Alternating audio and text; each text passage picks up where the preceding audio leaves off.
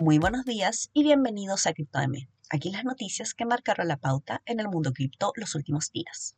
El precio del Bitcoin tuvo varios movimientos esta semana, manteniéndose en un nivel clave de soporte sobre los 20 mil dólares, pese a las cifras de inflación de 9.1% en Estados Unidos dadas a conocer el miércoles.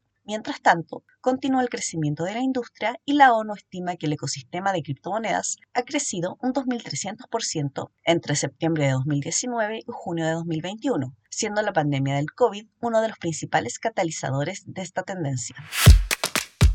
Venezuela, Colombia, Brasil y Perú están en el top 20 de los países con mayor porcentaje de propietarios de criptomonedas, según un reciente informe de la UNTAD.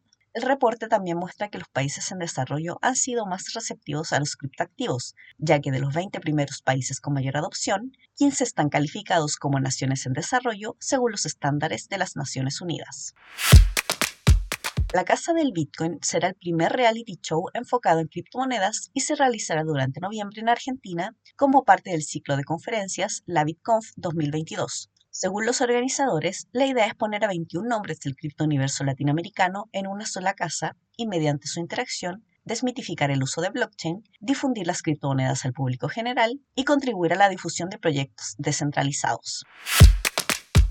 Y eso es todo por hoy. Muchas gracias por escucharnos. Recuerden visitar cryptomarket.com, suscribirse para recibir notificaciones de nuevos episodios y seguirnos en redes sociales. Nos escuchamos la próxima semana.